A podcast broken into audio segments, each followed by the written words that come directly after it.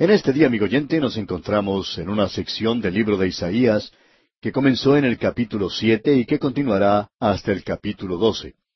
Y esta sección tiene varias profecías que van juntas. Existe cierto progreso y desarrollo a través de toda esta sección. Lo que tenemos ante nosotros son las profecías que fueron presentadas durante el reinado de Acaz. Al avanzar a través de esta sección, avanzamos hacia los últimos días, especialmente a la época de juicio, un tiempo que el Señor Jesús ha llamado como el período de la gran tribulación.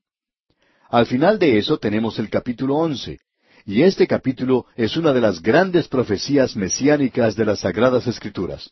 Es decir, que nos habla de la venida de Cristo para establecer su reino y nos muestra el tipo de programa que tendrá. Así es que tenemos en este capítulo la persona y el poder del rey. Luego tenemos el propósito y el programa del reino.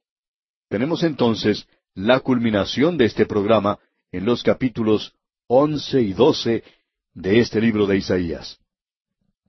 En el capítulo once vemos el reino establecido, y en el capítulo doce vamos a ver la adoración del Señor en el reino.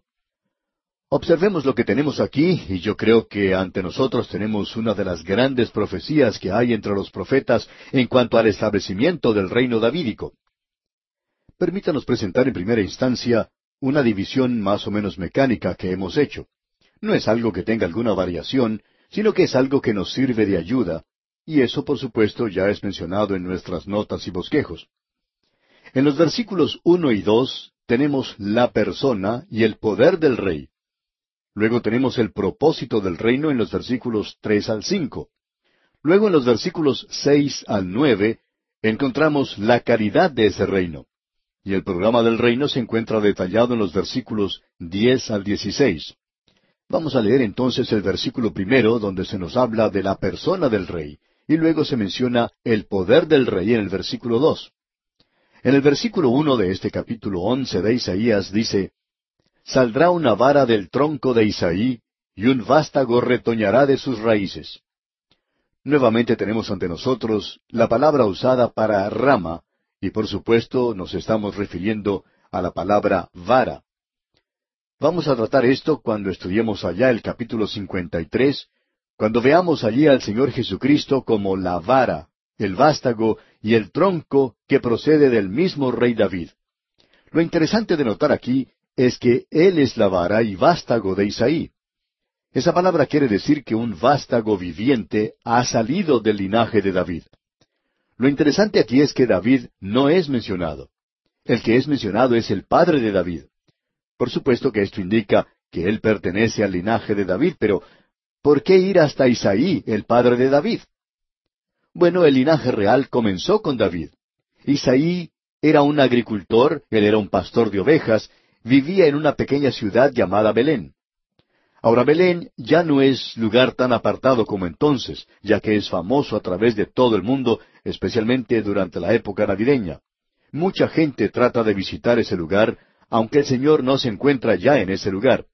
Pero la razón por la cual se menciona a Isaí aquí parece ser la siguiente. Que el linaje de David en la época cuando el Señor Jesucristo vino a este mundo regresaba no ya a un príncipe que había crecido en un palacio, sino a aquel que ahora crecía en un taller de carpintería en lugar del redil de las ovejas. No había mucha diferencia en realidad en cuanto a lo que a posición se refiere. El linaje real se había hundido o regresado al nivel de un campesino, y por tanto Isaías dice muy cuidadosamente que saldrá una vara del tronco de Isaí. Y esta es la segunda oportunidad en que se menciona esta vara.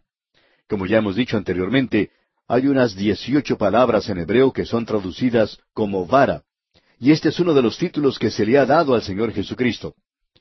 En el capítulo 53 de este mismo libro de Isaías, se le menciona como una raíz que sale de tierra seca. Delitash, ese gran erudito hebreo, dijo, En el cumplimiento histórico, aún el sonido de las palabras de la profecía se destaca, y la palabra para vara aquí es necesariamente Netzer, que suena como si fuera Nazaret, y el sonido de esa palabra, dice Delitash, es interesante, ya que al principio Salomón era un pobre nazareno, y eso era enfatizado por supuesto en el Nuevo Testamento. Ahora, esta es la persona de un comienzo muy humilde, nacido en Belén, que es la ciudad de David, pero que también es la ciudad de Isaí. Ahora, en el versículo dos de este capítulo once de Isaías, encontramos algo sobre el poder del rey. Y reposará sobre él el espíritu de Jehová, espíritu de sabiduría y de inteligencia, espíritu de consejo y de poder, espíritu de conocimiento y de temor de Jehová. Esto nos demuestra la septuplicación del Espíritu. Usted puede notar este séptuplo Espíritu que viene sobre él. Y esto, por supuesto, nos habla de la plenitud del poder. El número siete no representa necesariamente la perfección. Indica algo que es completo, y en ese sentido está hablando de perfección. Pero su significado primordial es el de algo completo. Y se nos dice en el Nuevo Testamento que Dios le dio a él el Espíritu sin medida. Nosotros tenemos que ser llenos del Espíritu Santo. Algunos de nosotros simplemente tenemos unas pocas gotas de la botella, por así decirlo. Algunos otros son llenados un cuarto, otros apenas la mitad. Uno se encuentra con muy pocos creyentes que han sido completamente llenos con el Espíritu Santo. Como esa pequeña niñita que decía, Señor, lléname de tu Espíritu Santo. Yo no puedo tener mucha cantidad, pero rebosaré mucho. Y hay muy pocos que siendo completamente llenos del Espíritu, caen, aunque estén rebosando por todas partes. El Señor Jesucristo fue una excepción. Se nos dice aquí que en primer lugar reposará sobre él el Espíritu de Jehová. El Señor Jesucristo, en su humanidad, anduvo en el poder del Espíritu, y cuando Él regrese, va a gobernar en el poder del Espíritu. Y ahora es el Espíritu de sabiduría. Es bueno notar aquí que Él ha sido hecho para nosotros sabiduría. En el día de hoy, Él es el único que puede guiarnos a través de esta vida.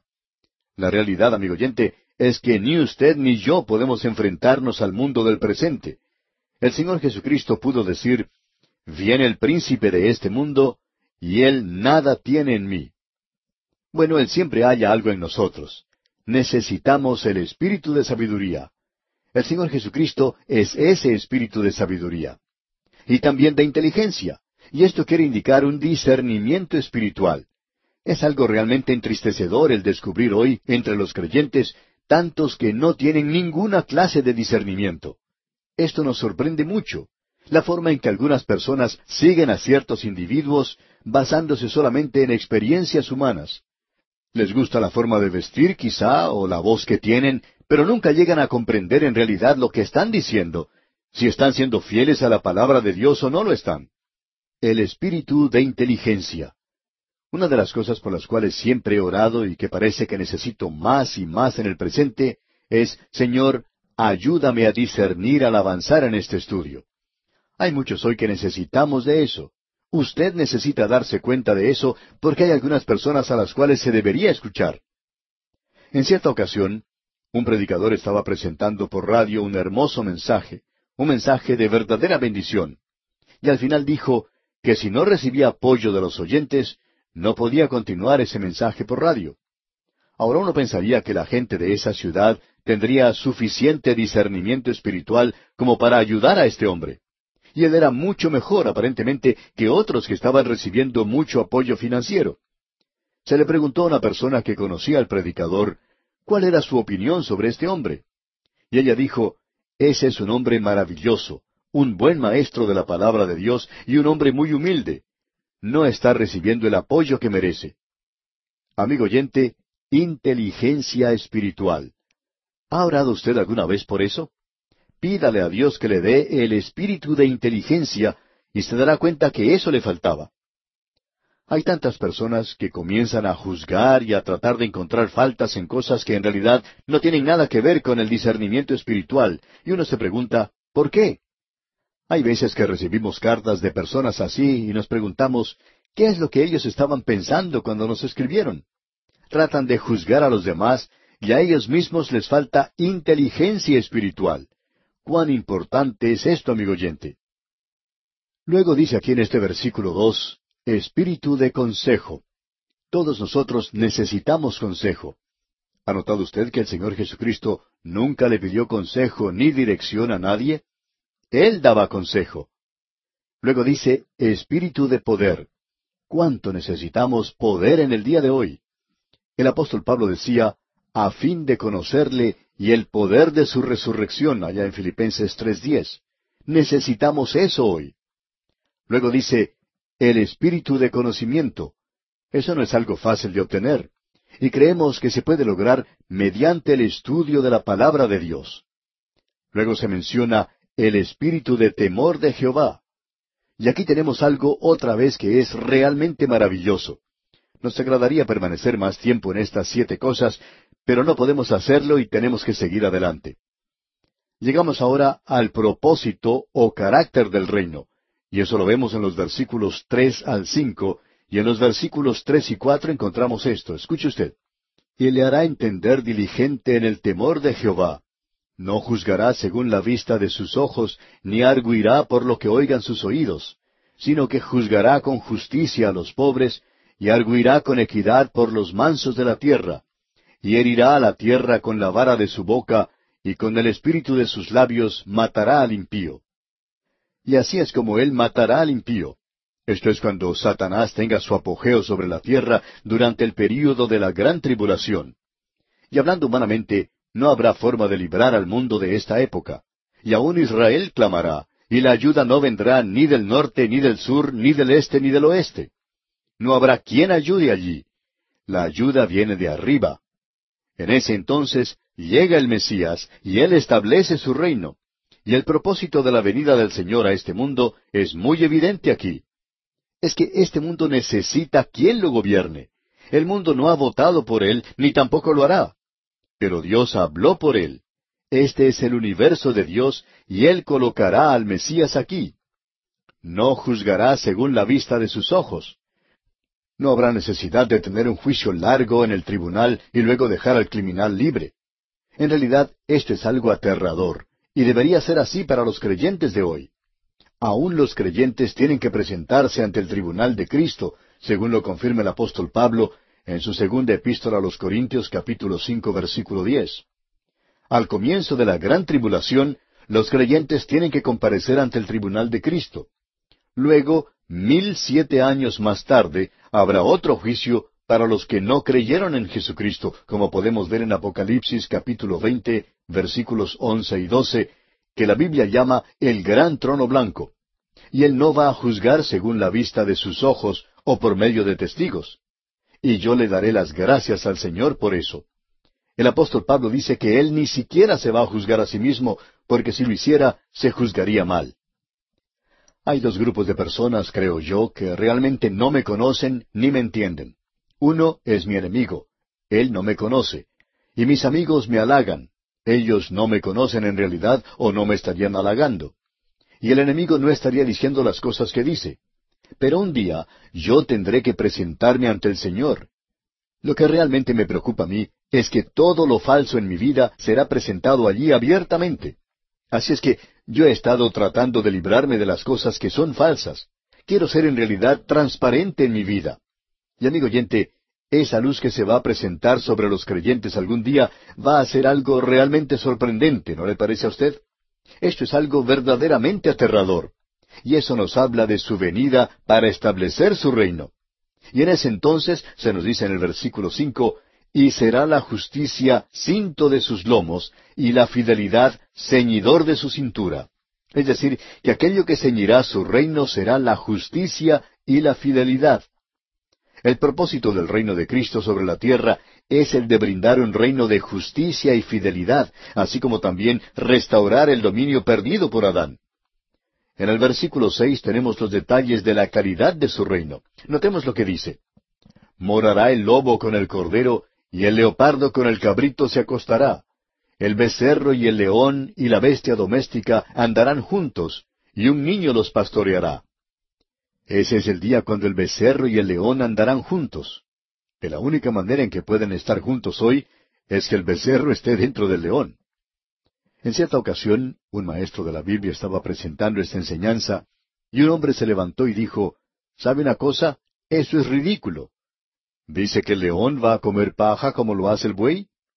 Y eso precisamente es lo que leemos aquí en el versículo siete, donde dice, La vaca y la osa pasarán, sus crías se echarán juntas, y el león como el buey comerá paja. Bueno, yo creo que es ridículo, dijo este hombre. Cualquiera sabe que el león no come paja. Y este maestro de la Biblia, una persona muy inteligente por cierto, dijo, hagamos una cosa. Si usted puede hacer un león, yo haré que pueda comer paja. Aquel que hizo al león puede hacer que coma paja cuando él así lo quiera. Ahora el versículo nueve de este capítulo once de Isaías nos dice, No harán mal ni dañarán en todo mi santo monte, porque la tierra está llena del conocimiento de Jehová, como las aguas cubren el mar. Este será un reino que cubrirá todo el mundo. Llegamos ahora al programa del reino. Leamos el versículo diez. Acontecerá en aquel tiempo que la raíz de Isaí, la cual estará puesta por pendón a los pueblos, será buscada por las gentes, y su habitación será gloriosa. La clave que tenemos aquí se encuentra en las palabras en aquel tiempo. Eso va a comenzar con el período de la gran tribulación, como ya hemos visto, y continúa hasta el reino. Y en el versículo once leemos, Asimismo acontecerá en aquel tiempo que Jehová alzará otra vez su mano para recobrar el remanente de su pueblo que aún quede en Asiria, Egipto, Patros, Etiopía, Elam, Sinar y Amat, y en las costas del mar. ¿Cuándo los trajo él de regreso por primera vez? Eso fue cuando Moisés los sacó de la tierra de Egipto y Josué los llevó a la tierra prometida. Luego el versículo doce dice, Y levantará pendón a las naciones, y juntará a los desterrados de Israel, y reunirá a los esparcidos de Judá de los cuatro confines de la tierra. ¿Cuál es ese pendón o insignia? Bueno, esa insignia no es otra cosa sino el Señor Jesucristo mismo. Él es la bandera. No es una clase de bandera que se levanta en el aire, sino que esto nos habla del hecho de que Él será el centro mismo para los humildes que se encuentran en la tierra en aquel día. Eso es para cuando los humildes hereden la tierra, y así será, amigo oyente. Ese es el plan de Dios. Y luego en los últimos versículos, del trece hasta el dieciséis, leemos, Y se disipará la envidia de Efraín, y los enemigos de Judá serán destruidos. Efraín no tendrá envidia de Judá, ni Judá afligirá a Efraín, sino que volarán sobre los hombros de los filisteos al occidente, saquearán también a los de oriente. Edom y Moab les servirán, y los hijos de Amón los obedecerán. Y secará Jehová la lengua del mar de Egipto, y levantará su mano con el poder de su espíritu sobre el río, y lo herirá en sus siete brazos, y hará que pasen por él con sandalias. Y habrá camino para el remanente de su pueblo, el que quedó de Asiria, de la manera que lo hubo para Israel el día que subió de la tierra de Egipto.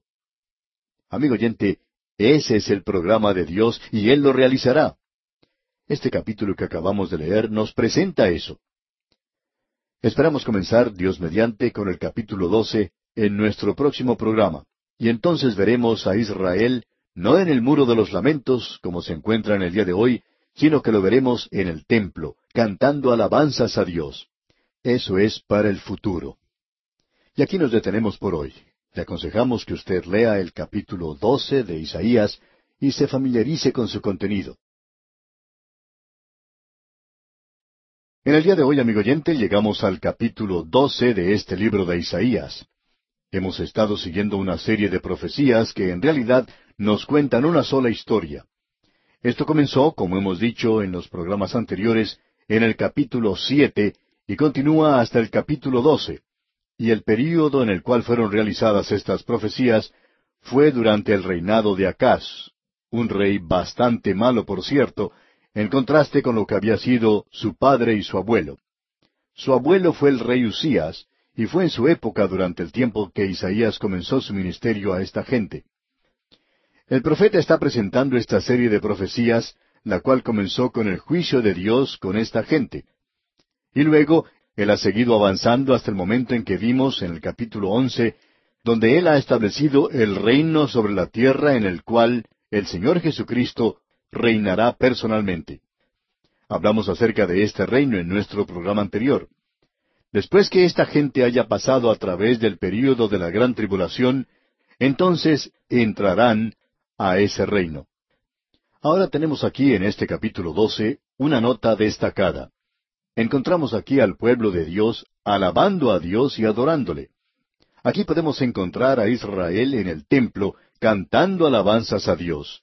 Y no vemos a esta nación en el muro de los lamentos. Hoy Israel se encuentra en el muro de los lamentos. Esa es una de las razones por la cual decimos que no estamos viviendo en nuestros días el cumplimiento de la profecía, es decir, el regreso de ellos a su tierra, que como podemos apreciar, según este relato, no refleja el hermoso cuadro de alabanza aquí presentado. Observemos lo que tenemos ante nosotros. Es un cuadro muy hermoso de adoración. Este capítulo es un capítulo muy breve y es también un cántico. Es una hermosa joya, digamos de paso, y aquí tenemos la alabanza pura de los hijos redimidos de Dios, debido a su salvación y porque Él es el Creador. Ya se ha quitado la maldición de la tierra, y esa es una ocasión para alabar a Dios por haber demostrado su bondad en la creación. Usted y yo, amigo oyente, no hemos podido apreciar nada de eso en la naturaleza, porque aún hoy se encuentra bajo esa maldición. La naturaleza en estos días tiene una garra sangrienta, colmillos llenos de sangre y muy filosos, por cierto. Todo eso será quitado cuando llegue esa ocasión a la que nos estamos refiriendo. Ahora, en este capítulo 12, en los primeros tres versículos, encontramos al Señor Jehová siendo alabado a causa de la salvación. Luego, en los versículos cuatro al seis, tenemos la alabanza al Señor Jehová a causa de sus obras en la creación. Notemos pues lo que dice el primer versículo de este capítulo 12. En aquel día dirás, Cantaré a ti, oh Jehová, pues aunque te enojaste contra mí, tu indignación se apartó y me has consolado. Una vez más encontramos aquí esa expresión que hemos señalado anteriormente como en aquel día. Y creemos que ya hemos identificado a este día como el comienzo del período de la gran tribulación y que continúa hasta la venida de Cristo y hasta cuando su reino sea establecido sobre la tierra. La noche de pecado ya ha concluido y ha llegado el día de salvación. Ahora es el día del Señor.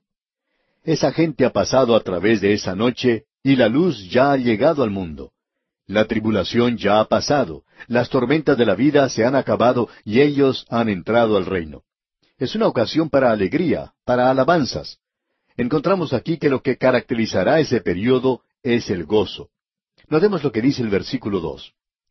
He aquí Dios es salvación mía. Me aseguraré y no temeré, porque mi fortaleza y mi canción es Ja, Jehová, quien ha sido salvación para mí. Usted puede notar que lo que se nos indica aquí es que la salvación no es una cosa, sino que es una persona. La salvación no es un programa, tampoco es una religión, no es un sistema ni es un rito, no es algo litúrgico. La salvación, amigo oyente, es una persona, y esa persona es el Señor Jehová, el Señor Jesucristo. Ese es el cuadro que se nos presenta aquí. Y esta gente le da alabanzas a Él por esto. Y el versículo tres nos dice, Sacaréis con gozo aguas de las fuentes de la salvación. Esto nos habla de la abundancia, de la satisfacción, y habrá entonces mucho gozo en el corazón. Eso es lo que lo caracteriza. Amigo oyente, esta es una época de mucho gozo, y así es como el Señor quiere que sea. Él quiere que nosotros seamos felices. Él hace que nosotros nos regocijemos, que cantemos alabanzas. Y no creo que lleguemos a ser testigos de Él, sino hasta cuando tengamos ese gozo. Ahora en el versículo cuatro leemos, Y diréis en aquel día, Cantad a Jehová, aclamad su nombre, haced célebres en los pueblos sus obras, recordad que su nombre es engrandecido. En aquel día, por supuesto, se refiere al milenio. Es la parte del día cuando hay luz. Comenzó con la noche de pecado. Ahora nuestros días comienzan con la salida del sol. El día del Antiguo Testamento comenzaba con la caída del sol. Y uno debe pasar a través de la noche. En los Salmos leemos, Por la noche durará el lloro, y a la mañana vendrá la alegría. Y esta es la mañana de gozo, y la hora de darle gracias a Dios por la salvación. No solo por eso, sino por el hecho de que Él es el Creador. Leamos el versículo cuatro otra vez. Y diréis en aquel día, Cantad a Jehová, aclamad su nombre, haced célebres en los pueblos sus obras, recordad que su nombre es engrandecido. Y las obras de Dios son mucho más que el haber hecho la creación. pero incluye eso. Es todo lo que Dios hace. Y las obras de Dios son grandes, y por cierto que son muy amplias también. Ahora el versículo cinco de este capítulo doce de Isaías dice, Cantad salmos a Jehová, porque ha hecho cosas magníficas. Sea sabido esto por toda la tierra. Dios ha hecho grandes cosas. Bueno, en los seis días de la creación, usted habrá notado que cuando cada día llegaba a su fin, el Señor miraba y vio que lo que había sido hecho era bueno y en gran manera. Cuando Dios mira las cosas y dice que es bueno, entonces, amigo oyente, es bueno. Yo creo que sería bueno de parte nuestra que nosotros le demos gracias a Él por una salvación perfecta. Y le debemos dar las gracias por la creación, aun cuando el pecado ha entrado a este mundo. Seguro que podemos notar en muchos lugares a nuestro alrededor que hay ratas por algunos lugares, y que también existen las hormigas por todos lados. Pero a pesar de todo eso, amigo oyente, podemos escuchar las aves cantando, y hay belleza en las flores, en los árboles. Y aun cuando la tierra haya sido maldecida por el pecado, aun así es hermosa. Usted puede imaginar lo que llegará a ser cuando la maldición haya sido quitada. Vamos a tener entonces ocasión de alabar y cantar cánticos de alabanza a Dios en aquel día, y lo podemos hacer hoy también. Ahora el versículo seis, el versículo final de este capítulo doce de Isaías dice, Regocíjate y canta, oh moradora de Sión, porque grande es en medio de ti el Santo de Israel. Esta es una exclamación de gozo del alma redimida que está entregando todo lo que una pobre criatura puede darle a Dios. Aleluya. Cuando hoy nosotros hablamos acerca de nuestra dedicación, ni siquiera sabemos lo que estos términos en realidad significan. Ellos lo sabrán en aquel día, y nosotros también. Y llegamos ahora al capítulo trece de Isaías, y nos encontramos ahora en una sección completamente diferente. Y el tono de lo que dice ese libro cambia inmediatamente. Comenzando con el capítulo trece y hasta el capítulo veintitrés, encontramos ciertas cargas, y en realidad son cargas de nueve naciones que rodean a Israel. Una carga es algo que usted tiene que soportar. Es un juicio de Dios contra estas naciones. Aquí tenemos nueve de estas naciones mencionadas, y en cierta manera, este es uno de los pasajes más destacados de las Escrituras, porque la mayoría de las cosas aquí mencionadas ya han sido cumplidas. Era algo profético cuando fue dado, pero ahora ya ha sido cumplido. Es algo que ya pertenece a la historia. Cada una de estas naciones ha tenido contacto con Israel, y la mayoría de ellas eran vecinos que vivían en las fronteras de Israel. Eso quiere decir que estaban muy cerca de esta nación. Sus fronteras tocaban las fronteras de Israel, o bien no estaban muy lejos de esa nación. Israel sufrió bajo algunos pueblos y volverá a sufrir nuevamente en el futuro. De paso, digamos que eso está sucediendo hoy, y es debido a alguna de estas naciones, y usted podrá encontrar aquí que hay algunos nombres que son conocidos. Y por supuesto, aquí tenemos a la nación de Egipto. Antes de entrar al texto de este capítulo, permítanos decir algo más como introducción. Debemos decir que algunas de estas profecías son para algunas naciones cosas del futuro, pero también que otras ya han sido cumplidas, y esta es una de las grandes verdades de que esta es la palabra de Dios, la profecía cumplida. Y esto hace de estos once capítulos algo muy importante, y vamos a ver más adelante, como vimos en la sección anterior, que Asiria era el opresor, pero aquí vamos a tener otro grupo de naciones, comenzando con Babilonia. Y la carga aquí es juicio. Y uno puede intercambiar estas dos palabras, carga y juicio, y el resultado siempre sería algo correcto.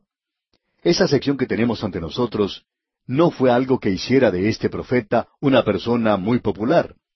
A los profetas no les gustaba entregar esta clase de mensajes. No era la mejor forma de hacer amigos, pero la persona que tiene que entregar malas noticias no está buscando ganar algún concurso de popularidad. En el versículo uno de este capítulo trece de Isaías, encontramos algo en cuanto al juicio de Babilonia. Y allí leemos, Profecía sobre Babilonia revelada a Isaías, hijo de Amós. Ahora la palabra que ha sido traducida en este versículo como profecía viene del término hebreo masa, que significa carga, una cosa pesada, y tiene que ver con lo que acabamos de mencionar anteriormente. El mensaje es como una carga porque en él se revela la ira de Dios y es duro para el profeta el predicarlo. Aquí estamos hablando literalmente de la ciudad de Babilonia, y esto es algo destacado porque en los días de Isaías era un lugar muy significativo. No fue sino hasta un siglo después que Babilonia llegó a ser un poder mundial, y Dios había pronunciado ya su juicio sobre Babilonia aún antes de que este país llegara a ser una gran nación. Esta sección no finaliza con la carga de estas nueve naciones, sino que continúa a través de seis ayes en los capítulos 28 al 33. Y luego esto concluye con la calma y la bendición después de la tormenta. Una vez más, tenemos un cuadro milenial en los capítulos 34 al 35. Y aquí en este capítulo 13 tenemos entonces el castigo de Babilonia en el día del Señor. Opinamos que esto lleva una mirada hacia el período de la gran tribulación para su cumplimiento final. Y luego tenemos aquí la destrucción de Babilonia en el día del hombre.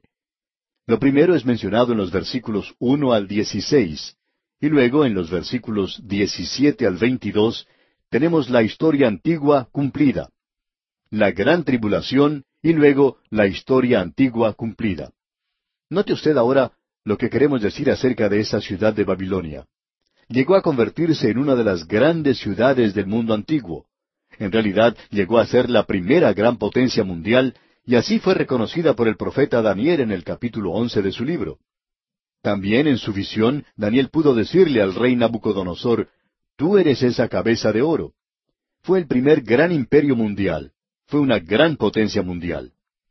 Ahora, en cuanto al futuro de Babilonia, cuando fue dado, creemos que probablemente deberíamos presentarlo en la escena de la época antigua, y sería que Babilonia iba a ser reedificada. Y aún así, él dice que nunca será reedificada. Aquí vamos a poder ver que Babilonia es también un símbolo de una rebelión unida contra Dios, y comenzó allá en la torre de Babel y finalizará allí cuando lleguemos a observar lo que nos dicen los capítulos 17 y 18 del libro de Apocalipsis, donde podemos apreciar a una Babilonia religiosa y una Babilonia política que gobierna el mundo. El período de la gran tribulación caerá en el gran juicio de Dios. Posiblemente esta sea la primera mención de esto en la Escritura.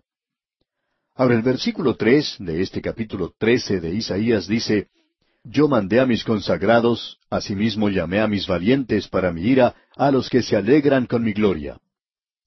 Ahora, consagrado aquí no tiene el mismo significado que puede tener para nosotros hoy. Siempre lo hemos utilizado en relación al creyente, pero no siempre ha sido así.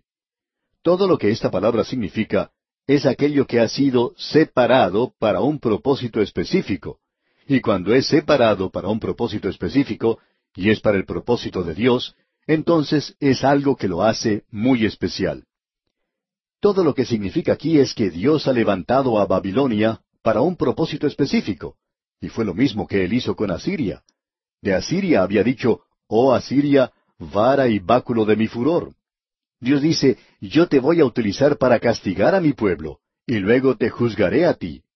Y eso es lo que tenemos aquí en cuanto a Babilonia. Tenemos pues ante nosotros algo bastante destacado aquí. Y dice, Asimismo llamé a mis valientes para mi ira. Ahora se nos dice hoy que cualquier cosa puede ser consagrada, si es algo que ha sido separado para el uso de Dios o las criaturas de Dios.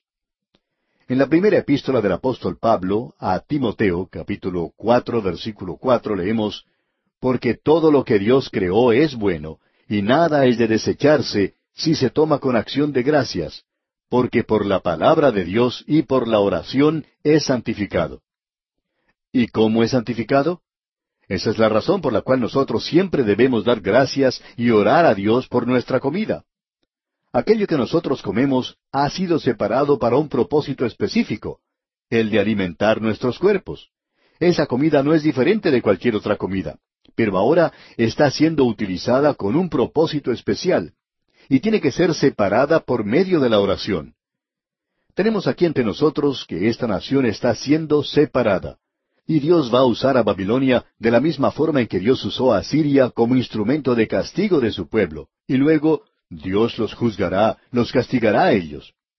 Y en el versículo cuatro de este capítulo trece leemos Estruendo de multitud en los montes como de mucho pueblo, estruendo de ruido de reinos, de naciones reunidas, Jehová de los ejércitos pasa revista a las tropas para la batalla. Y creemos que esto nos aclara que no estamos hablando de la palabra santificado. Esta gente va a llegar a realizar el propósito de Dios y van a tomar cautivo al reino del sur de Judá. Y en el versículo cinco leemos, Vienen de lejana tierra, de lo postrero de los cielos, Jehová y los instrumentos de su ira, para destruir toda la tierra. El pueblo de Babilonia será el instrumento de Dios. Y leemos en el versículo seis, Aullad, porque cerca está el día de Jehová, vendrá como asolamiento del Todopoderoso. Esta profecía mira más allá de cualquier cosa que sea historia en el presente, y está hablando del día de la gran tribulación. Luego en los versículos siete al nueve leemos, Por tanto, toda mano se debilitará, y desfallecerá todo corazón de hombre, y se llenarán de terror, angustias y dolores se apoderarán de ellos, tendrán dolores como mujer de parto, se asombrará cada cual al mirar a su compañero, sus rostros rostros de llamas. He aquí el día de Jehová viene terrible y de indignación y ardor de ira, para convertir la tierra en soledad y raer de ella a sus pecadores. En la gran tribulación, Babilonia llegará a ser otra vez una gran potencia en los últimos días, y es una potencia que destruirá a esta gente de la misma manera en que Dios lo hizo en el pasado. Luego lo hemos identificado con la gran tribulación. El versículo diez dice, Por lo cual las estrellas de los cielos y sus luceros no darán su luz, y el sol se oscurecerá al nacer, y la luna no dará su resplandor. Y eso ha sido profetizado otra vez por el Señor Jesucristo allá en el Evangelio según San Mateo capítulo 24 versículo 29 y también en Apocalipsis capítulo ocho versículo 12. Ahora en el versículo once de este capítulo 13 de Isaías que estamos estudiando leemos y castigaré al mundo por su maldad.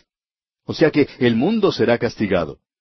Estamos viviendo en un mundo hoy que está avanzando hacia su propio juicio.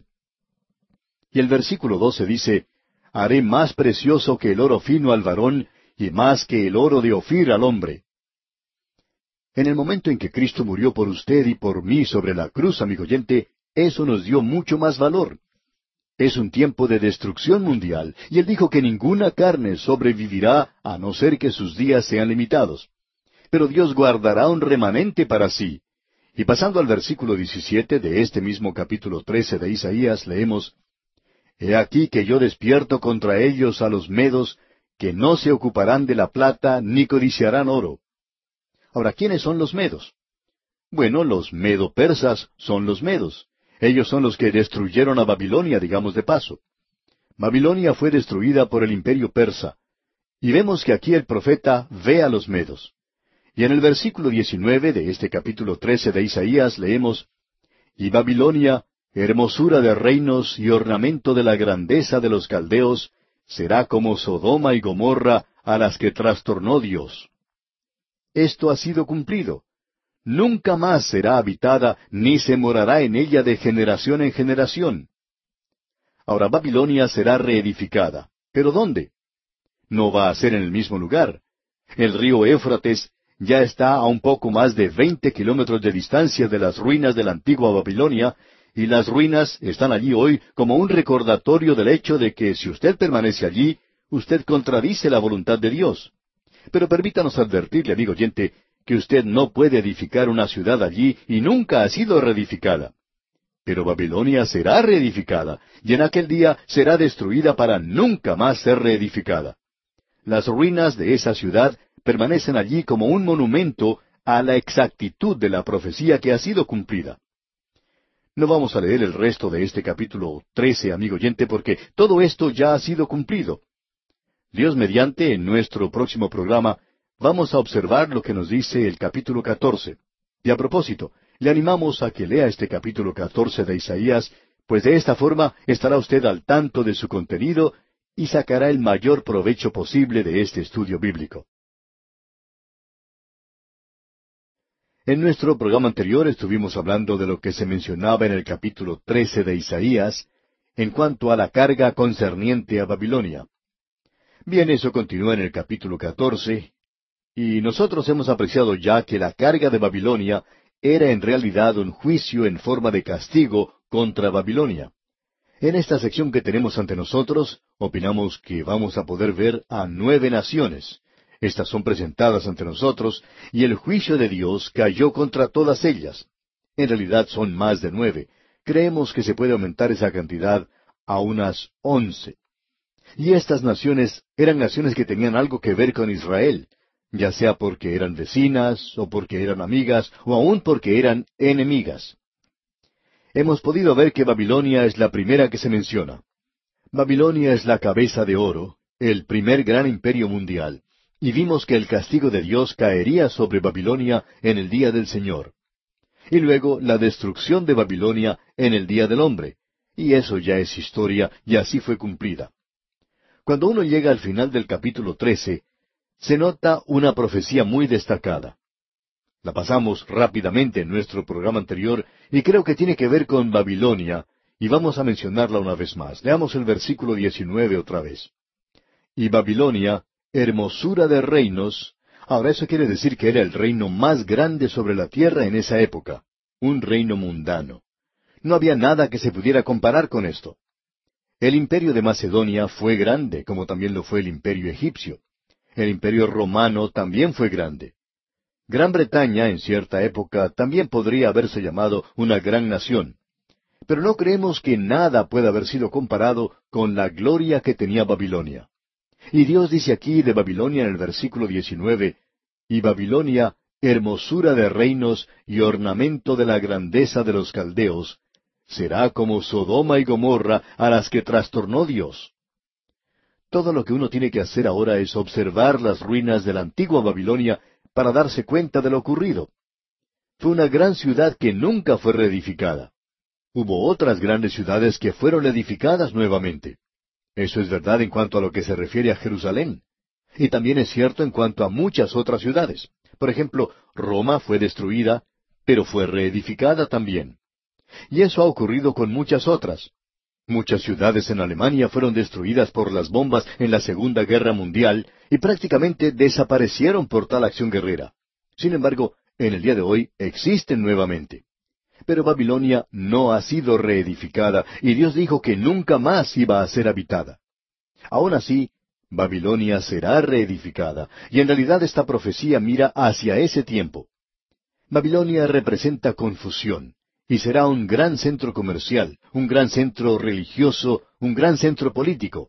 Allí estará centralizado el poder, el centro educacional del mundo nuevamente.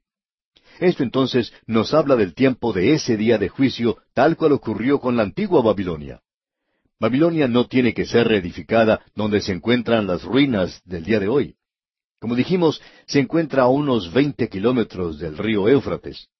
Antes este río Éufrates pasaba muy cerca de la ciudad. Un canal de ese río pasaba a través de la ciudad.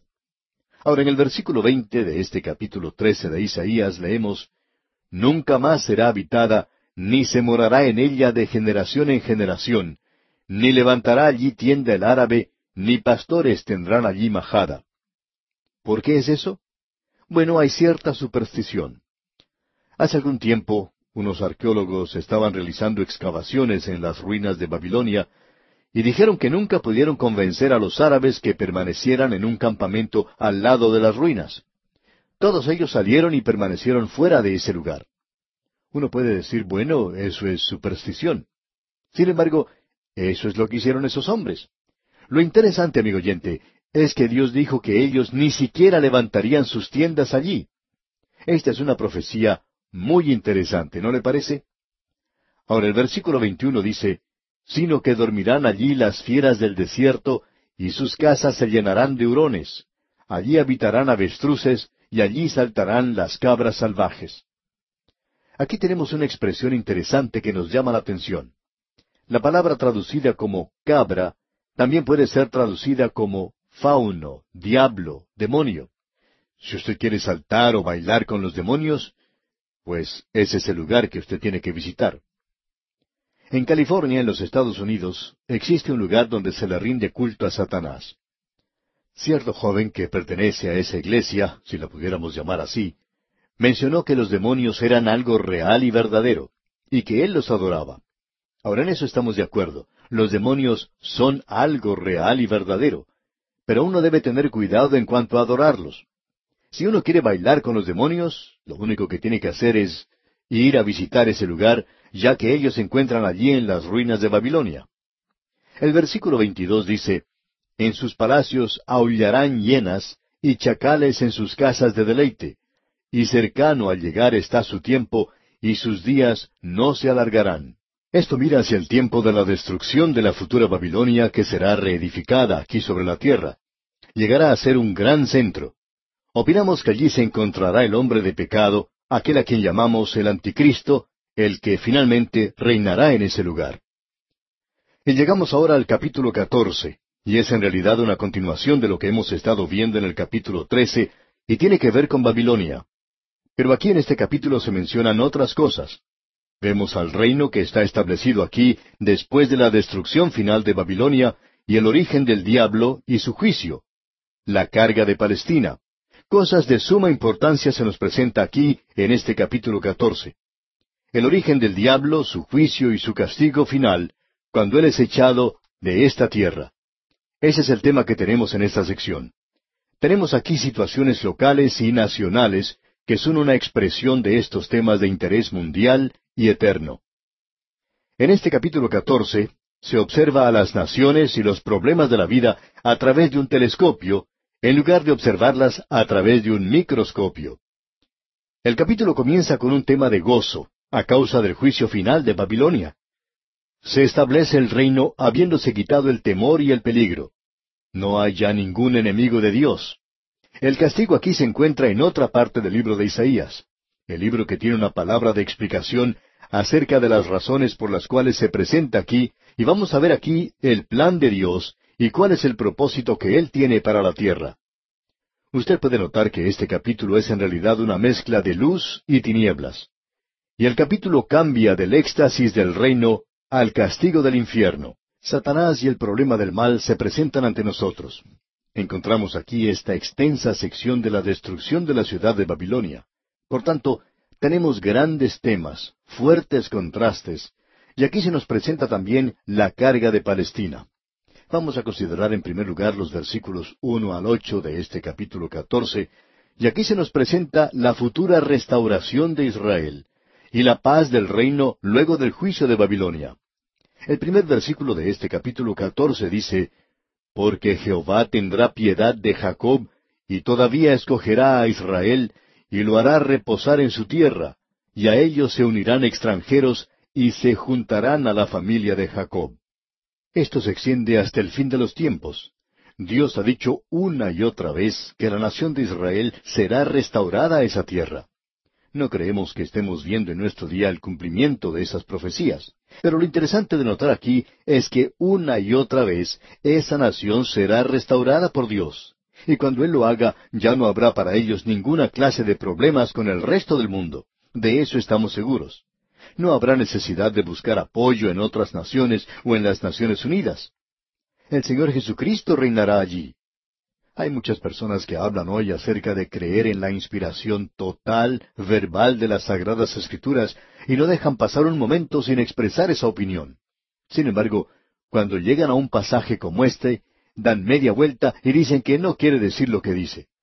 Amigo oyente, hay más de una forma de negar la inspiración de las Escrituras.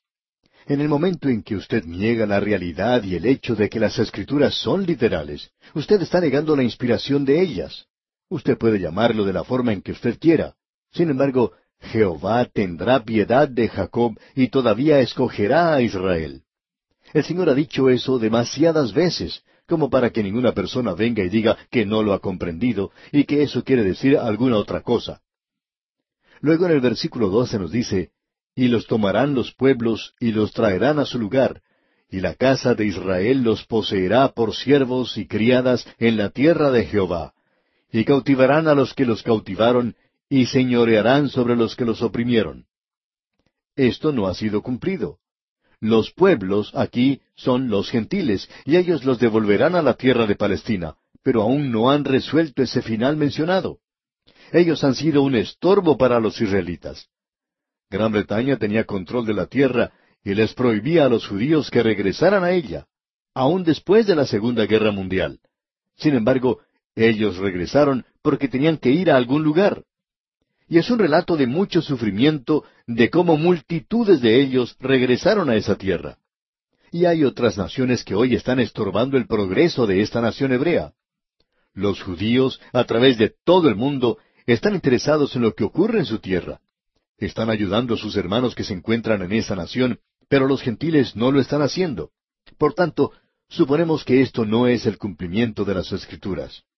Ahora el versículo tres dice, Y en el día que Jehová te dé reposo de tu trabajo y de tu temor, y de la dura servidumbre en que te hicieron servir, ellos han sufrido en esa tierra y se encuentran atemorizados. Si uno puede caminar por las calles de la ciudad de Jerusalén y de otras ciudades de ese país, puede observar a soldados por todas partes. En los caminos y en las calles de la ciudad, por todos lados se ven soldados. ¿Por qué? Porque tienen temor. Aun si las cosas estuvieran arregladas ya, todavía tendrían temor. No hay reposo sin temor.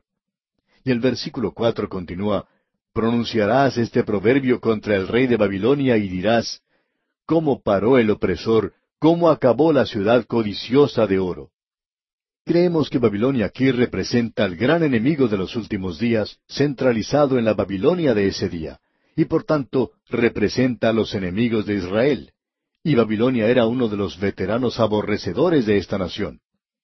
Ahora los versículos cinco y seis dicen, Quebrantó Jehová el báculo de los impíos, el cetro de los señores.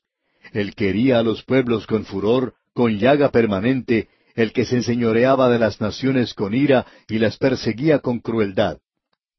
Este es el juicio final, el fin del período de la gran tribulación. Tiene que suceder. Este mundo tiene que ser juzgado. Hay demasiada injusticia aquí. Alguien tendrá que hacerse cargo de esto. Y le doy gracias al Señor que yo no lo tengo que hacer, y estoy muy agradecido hoy que nosotros no tenemos que cuidar de los hombres. Luego en el versículo siete de este capítulo catorce de Isaías leemos Toda la tierra está en reposo y en paz, se cantaron alabanzas. Eso no ha ocurrido todavía, amigo oyente. Y en el versículo ocho dice Aún los cipreses se regocijaron a causa de ti, y los cedros del Líbano, diciendo desde que tú pereciste, no ha subido cortador contra nosotros. Después de la batalla de Armagedón, de la venida de Cristo, vendrá a esta tierra descanso y paz en lugar de tristeza. De allí el dicho que mencionamos, el lloro es solo para la noche, el gozo llega por la mañana. Al continuar nuestra lectura de este capítulo, se nos dice que toda la pompa y la gloria del hombre es quitada. Vamos a ver esto nuevamente cuando lleguemos a los capítulos 17 y 18 de Apocalipsis. Vamos a ver ahora lo que dice el versículo 12 de este capítulo 14 de Isaías. ¿Cómo caíste del cielo, oh lucero, hijo de la mañana? Cortado fuiste por tierra, tú que debilitabas a las naciones. Aquí creemos que hay una de las secciones más interesantes de la palabra de Dios. Aquí se menciona el origen de Satanás y del mal. Por tanto, deseamos que usted note lo que dice este versículo. Leámoslo otra vez. ¿Cómo caíste del cielo, oh lucero, hijo de la mañana? Cortado fuiste por tierra, tú que debilitabas a las naciones. Aquí se nos hace mención de Lucifer, y no es otro que Satanás. Dios creó a Lucifer, el hijo de la mañana, como veremos allá en Ezequiel capítulo 28. Él fue la criatura más elevada y mejor que Dios haya creado. Sin embargo, era un Judas Iscariote. Él se volvió contra Dios. ¿Por qué? Bueno, aquí se nos da la razón de su forma de actuar. Esta caída de Satanás tuvo lugar aparentemente mucho antes que el hombre apareciera en escena. El Señor Jesucristo dice en el Evangelio según San Lucas, capítulo diez, versículo dieciocho, Yo veía a Satanás caer del cielo como un rayo. Él pudo ver esa primera caída. Y se nos dice en la primera carta del apóstol Juan, capítulo tres, versículo ocho, El que practica el pecado es del diablo, porque el diablo peca desde el principio. Para esto apareció el Hijo de Dios, para deshacer las obras del diablo. En el libro de Apocalipsis se nos cuenta de una guerra en el cielo. En el capítulo doce, versículos siete al nueve leemos, Miguel y sus ángeles luchaban contra el dragón, Ese es Satanás.